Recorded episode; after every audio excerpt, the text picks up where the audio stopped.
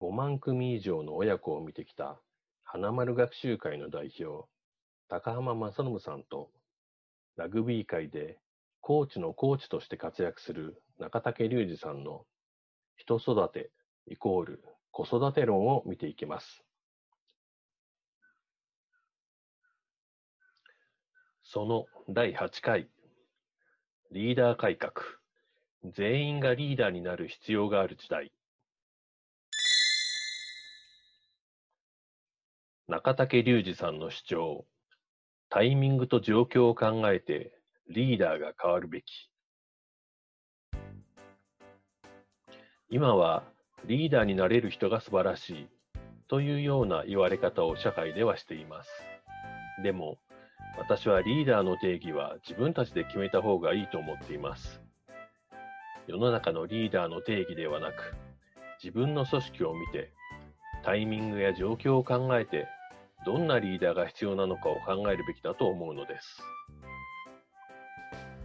時代とともにリーダー論は変わってきました。最近はマルチリーダー性が成功すると分かってきて、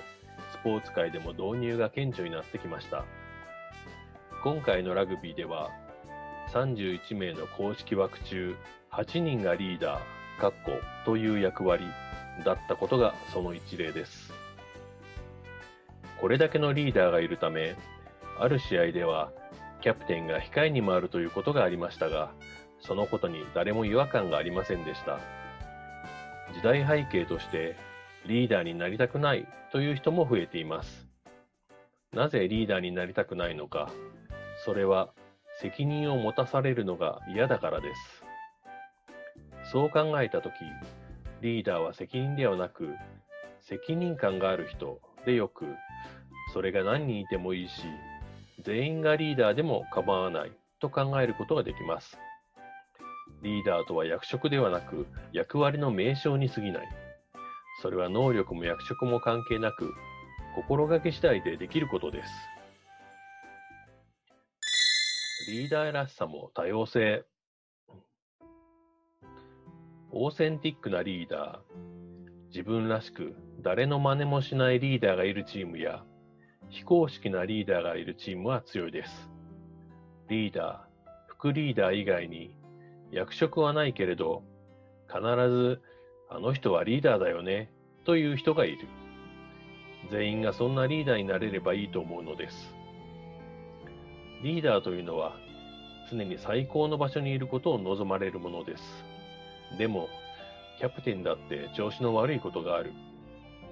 実際に今回のワールドカップで言えば、本当のリーダー、各キャプテンが最後の10分にコートに立っていないと勝てない。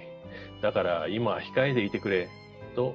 監督がキャプテンに伝えた試合もあったようです。実際にそうなることを予言していたわけでなく、そういう考え方をして全員が前向きにプレーをした方がいいという考えでそう伝えたようですが、実際にそういう展開になりました。しかし、リーダー役のみんながリーダーとして、一選手として頑張ってくれた。そのため、キャプテンは一プレイヤーとして試合に出ない時間をフォロワーに専念することができたのです。チームはリーダーが作るのではなく、みんなで作る。チーム作りは一人じゃできない。リーダーが作るのではなく、みんなで作るんだよ。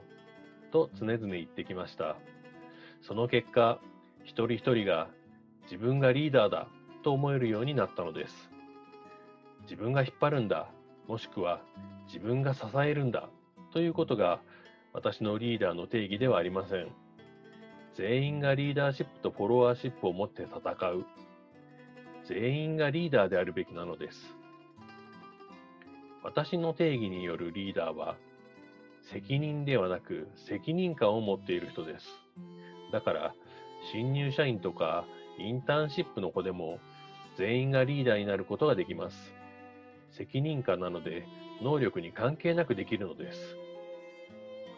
一番厄介なのは責任はあるけど責任感がない人。そういう人がリーダーだと多席の空気が流れてチームが揺らいでまとまりません。何か問題があった時に直接関わってはいないけれどなんとかしなきゃと思える人には責任感があります。他責ではなく、常に自責として考えられるリーダーがたくさんいるチームは、おのずと強くなります。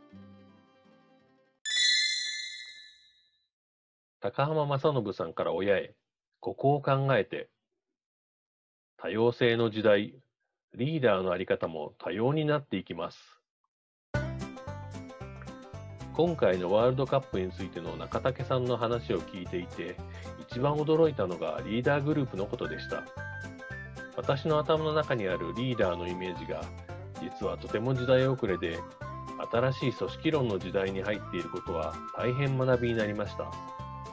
所属員が幸せか、成長しているかが一番大切だとすると、